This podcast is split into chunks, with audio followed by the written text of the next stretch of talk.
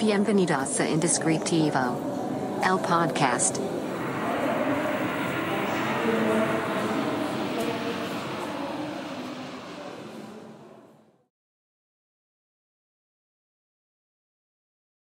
Bienvenidos a este nuevo episodio del podcast Indescriptivo.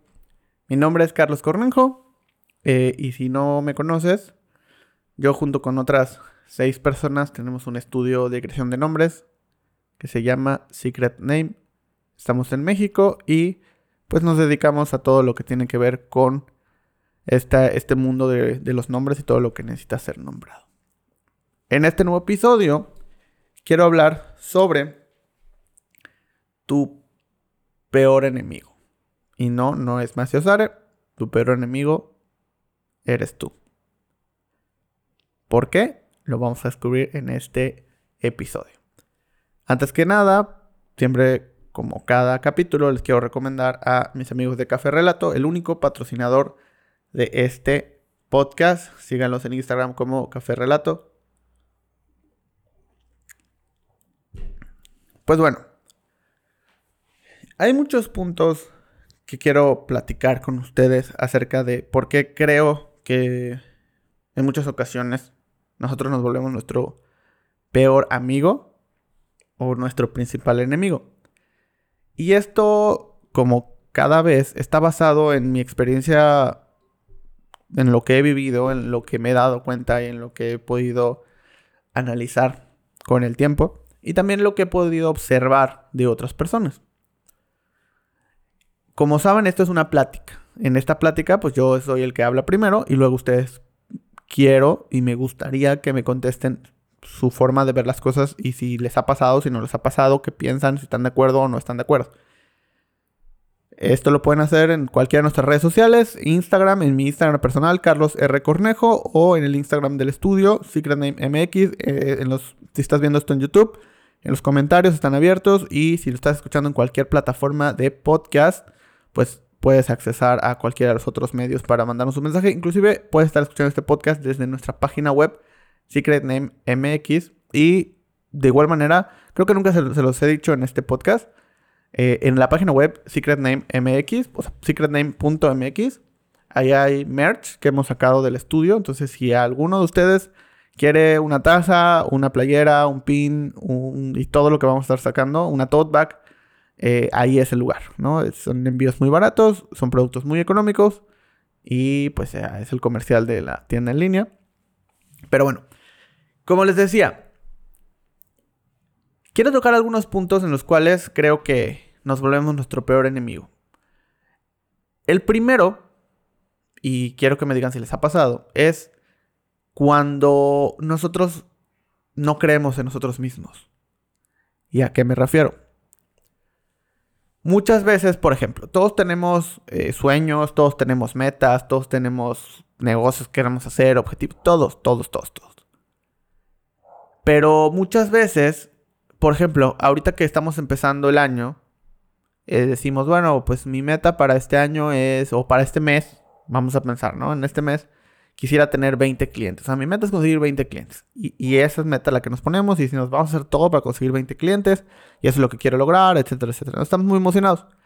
Y al pasar a veces las horas, los días, ¿no? Decimos, ¿sabes qué? Es que pues el mes pasado tuve 8, el año pasado en este mismo mes tuve 10 o 11 clientes, o menos inclusive. Y dices, ah, es que tal vez 20 fue demasiado, eh, lo voy a bajar, vamos a 15. Con 15 clientes ya estoy, así son 5 más que el año pasado, son alrededor de 7 más que este, el mes anterior, 7, 6 más que el mes anterior. Em, con eso estoy contento. Primer error porque ahí ya no estamos creyendo nosotros mismos, ya estamos diciendo, ¿sabes qué? No, no lo voy a lograr, no me creo con las capacidades. O sea, porque eso estamos diciendo realmente. O sea, al final sí es como ser más realistas y ser objetivos alcanzables. Por supuesto, estoy de acuerdo. Pero si ya nos pusimos una meta, ¿por qué no llegar hasta el final? O sea, ¿por qué no morirnos en la línea intentándolo? Porque desde el primer momento ya estamos con dudas de no confiamos en nuestras capacidades, no creemos en nosotros mismos. Y luego cuando van pasando las semanas y ya vas a mitad de mes y sigues solo con 5 clientes y dices, no sé si voy a lograr los 15, ¿Sabes qué? Pues 10, 10 está bien, es lo mismo que el año pasado, son dos más que el mes pasado. Con 10 estamos contentos. Y es entonces donde este diálogo interno de no creo en mí empieza a tomar relevancia porque no creo en mis capacidades, porque ya me estoy... En lugar de intentar hacer más cosas, pues es más fácil bajar la meta porque es una meta más realista. ¿Por qué es una meta más realista? Porque no confío en mis capacidades. Entonces, somos nuestros principales enemigos porque somos los que no creemos en nosotros. Y ese es uno de los principales errores. Y por eso este podcast se llama así.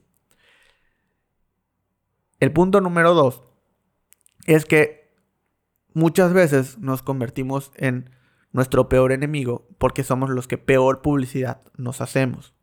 ¿A qué me refiero? Típica conversación de cualquier fiesta social o, llamada o correo, lo que sea, ¿no?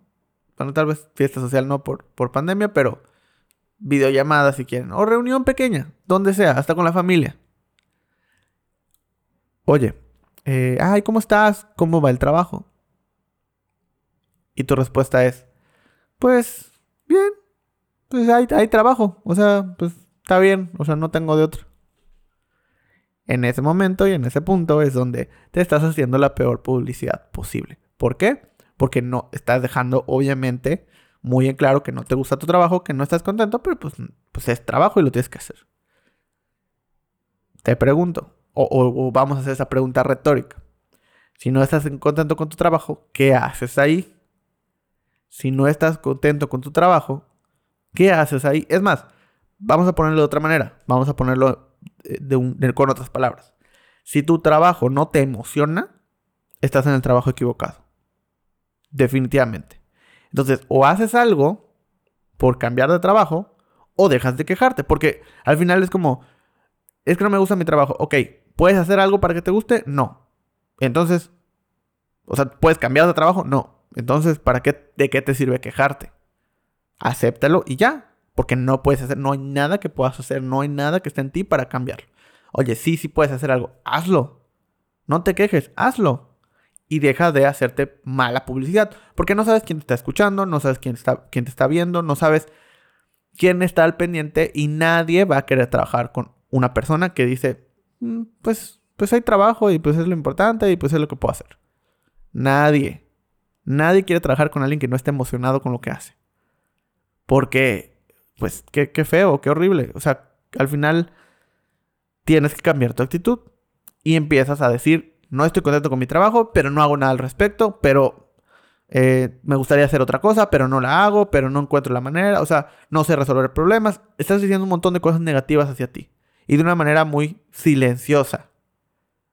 Eres tu peor enemigo. Te estás haciendo mala publicidad. Entonces, el punto número dos tiene que ver con eso.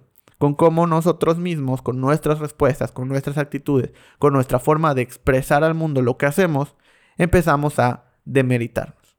Y esto es simplemente un cambio de actitud. O moverte donde estás. El punto número tres tiene que ver con qué tan apasionado eres con tu trabajo. Y quiero explicar esto, ¿por qué?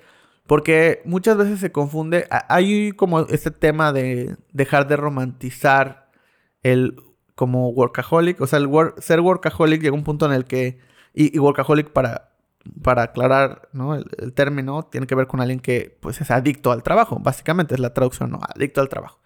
Entonces hubo un punto, o hay un punto en el cual ser adicto al trabajo de esta persona que trabaja hasta las 12 de la noche, 3 de la mañana y luego se levanta temprano y tiene juntas y está todo el tiempo trabajando y no sale, ¿no? Como que se romantizó un poco, ¿no? Del hecho de sí, es un exitoso. Y, y tiene mucho que ver con el tema emprendedor también. Porque el emprendedor, ese tema del emprendedor siempre está trabajando.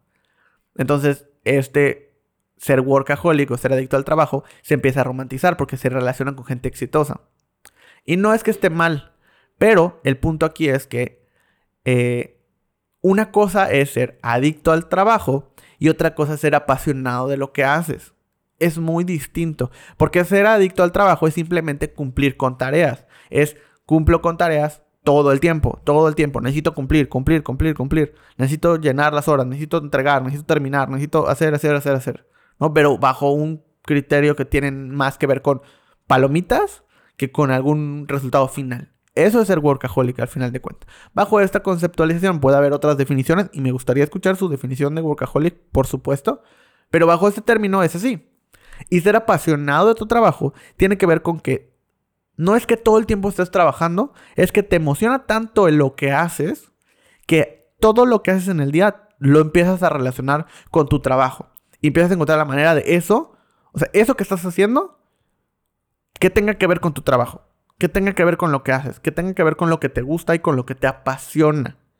No es que estés trabajando todo el tiempo, sino es que todo lo puedes relacionar con lo que haces para vivir o con lo que estás trabajando. Todo.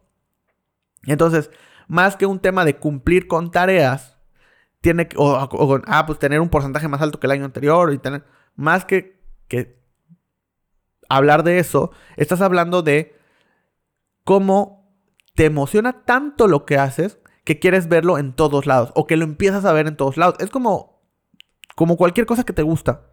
Como cuando te vas a comprar un coche, ¿no? Esa, esa típica escena en la cual cuando estás decidiendo qué coche comprar y hay uno que te gusta, lo empiezas a ver como que en todos lados y todos, ahora todos tienen el coche en la ciudad. Pero es simplemente porque tu atención está ahí. Es exactamente lo mismo. Cuando estás haciendo algo que te gusta mucho, lo empiezas a ver en todos lados. Entonces, no es un tema de trabaja más horas y esfuérzate y dedícale tiempo y horas de desvelo. No. Es emocionate por lo que haces y vas a ver cómo, si, si tu trabajo lo empiezas a ver en todos lados y eso te gusta, estás en el trabajo correcto. Si no, probablemente te deberías dedicar a otra cosa. Puede ser que tu trabajo actual no te guste y eso te genere dinero, perfecto, pero encuentra lo que sí te gusta y deja de volverte tu principal enemigo. Porque si, si eres workaholic, si solo estás cumpliendo tareas, te estás metiendo el pie. Porque estás yendo sin rumbo. Estás avanzando por avanzar, sin un camino fijo. Tener un mejor sueldo, subir de puesto. Pues sí, pero eso al final no es el objetivo. Porque tener un mejor puesto o tener más sueldo es para tener más dinero, para poder comprar más cosas, para estar más cómodo, para ser más feliz. ¿Por qué no te saltas todo eso y simplemente te dedicas a ser más feliz? Como con un trabajo que realmente te apasione. Aunque ganes menos. Pero no vas a necesitar todo lo demás. Y vas a ver cómo eventualmente vas a ganar muchísimo más y además vas a estar más feliz. Encuentra el trabajo que te apasione. Entonces, el, el ser apasionado de tu trabajo o el no estar apasionado con tu trabajo y ser workaholic o no saber esta diferencia entre workaholic y apasionado del trabajo, es donde empiezas a volverte tu propio enemigo. Confundes estos términos. Y entonces dices, sí, es que yo dan, las seis, ¿no? Y ya termino mi trabajo y me salgo y ya no tengo nada que ver. Está bien, esa no, por supuesto. Pero si tu trabajo te apasiona, lo vas a ver en todos lados. ¿Cómo ven? ¿Qué, ¿Qué, les va pareciendo estos puntos? Quiero que me vayan eh, escribiendo en los comentarios, en los mensajes, a hablar sobre, sobre este tema. El punto número 3, el punto número 4, perdón, tiene que ver con la organización. Esto es algo que me pasa muchísimo. Y ahí es donde yo me doy cuenta que soy mi peor enemigo. ¿Por qué? Porque yo estoy acostumbrado a organizarme mentalmente. Tengo muy buena memoria, eso es real, o sea, y eso lo he sabido desde siempre. Tengo una memoria muy buena.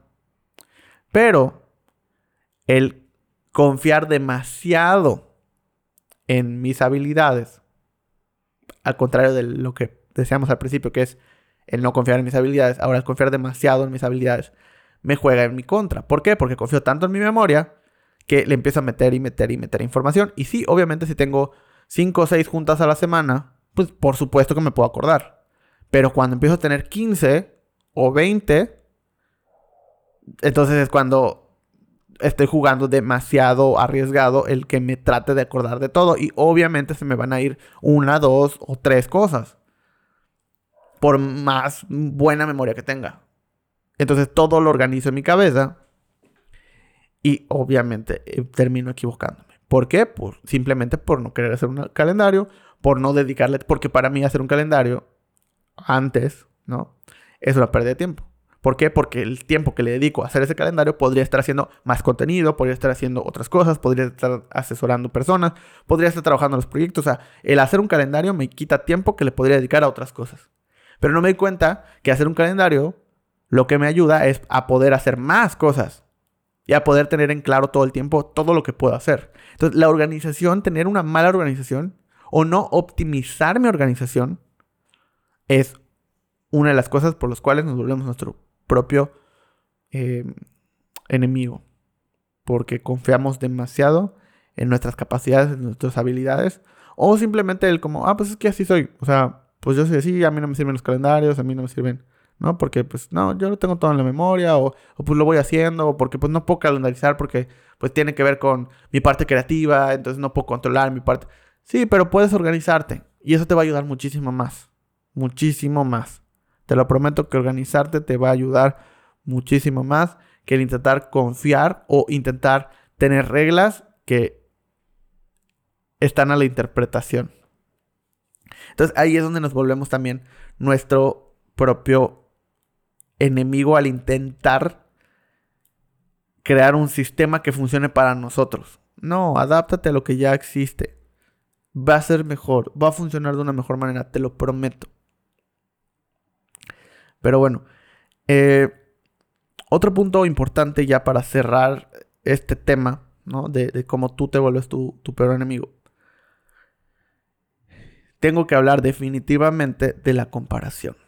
Hemos hablado incansablemente en este podcast y en general en Secret Name hablamos muchísimo de estar en contra de compararnos. De la competición en general. De una manera Em, como con el objetivo de ganar. Creo que ese es el tema. El ser más.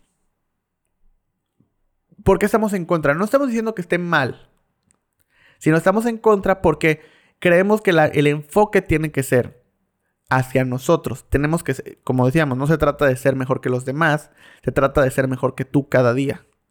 Entonces, este tema de la comparación juega en tu contra y te vuelves tu peor enemigo. ¿Por qué? Porque te estás comparando con un montón de personas que no están bajo las mismas condiciones que tú, que no tienen las mismas oportunidades que tú, que, o sea, tienen más o menos, que no tienen la misma, las mismas experiencias, no tienen el mismo equipo, no tienen las mismas personas, no tienen el mismo presupuesto, no tienen nada igual, nada.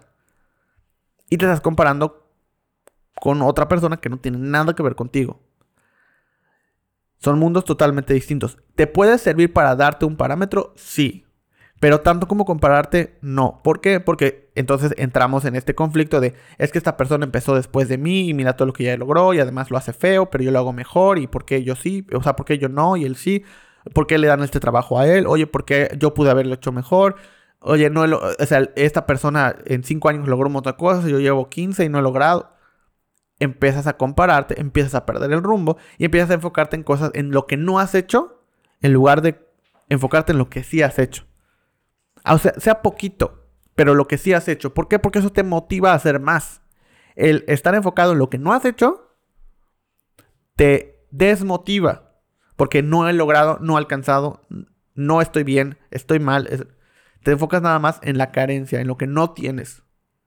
En cambio, el hacer las cosas o el enfoque, que el enfoque lo tengas en lo que sí tienes, en lo que sí has logrado, así sea mínimo, te ayuda a pensar en cómo, pues estás avanzando, poquito a poquito, pero estás avanzando, en cómo llegar más lejos, en cómo motivarte a hacer más y más y más cada vez. Ok, si me tomó cinco años llegar a este punto, pues ¿cómo le hago para que eh, los próximos cinco años llegue más lejos de lo que llegué ahorita?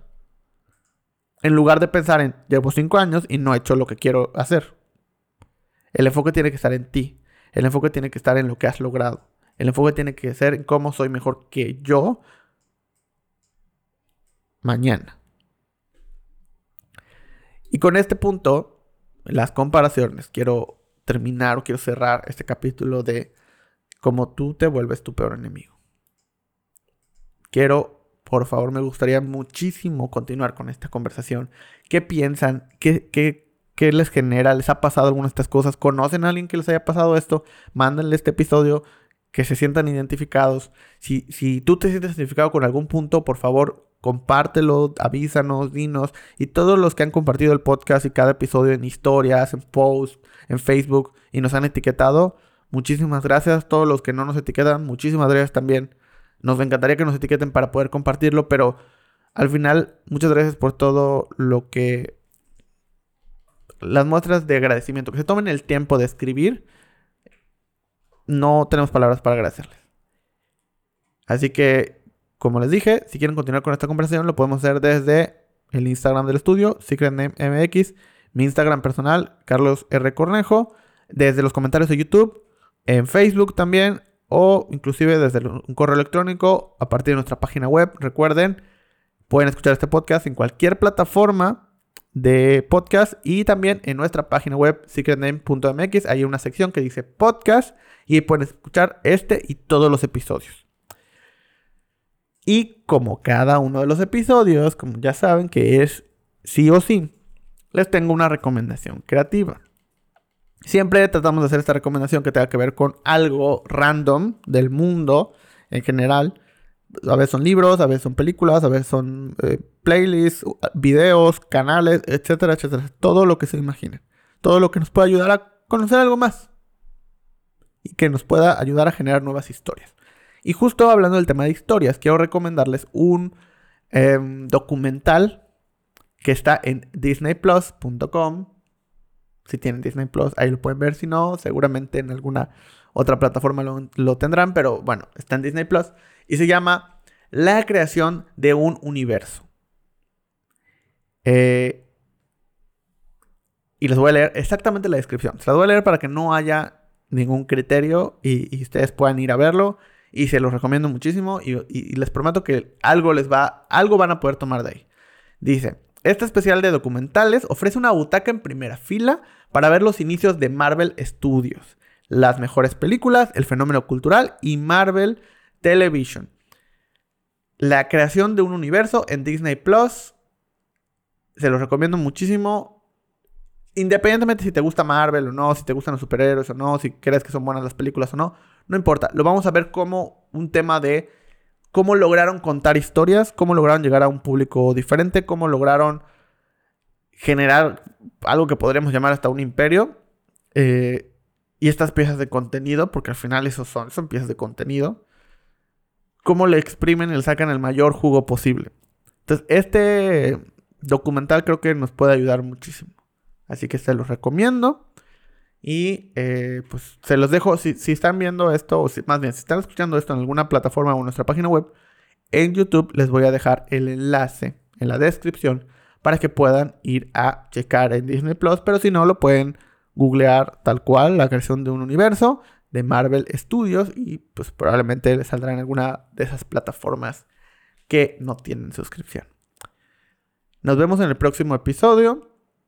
Muchas gracias por escucharnos. Te recomiendo que vayas a alguno de los otros episodios que tenemos. En particular, aprovechando el mes de enero, vayan a checar el primer episodio. Inicios bonitos. Y si estás por empezar un proyecto o quieres, o ya tienes un proyecto y estás un poco desanimado de él, escucha ese episodio, creo que te puede ayudar muchísimo.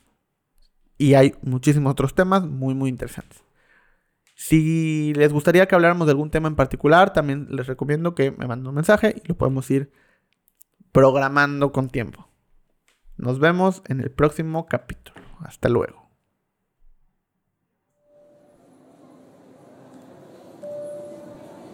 Esto fue Indescriptivo. El podcast.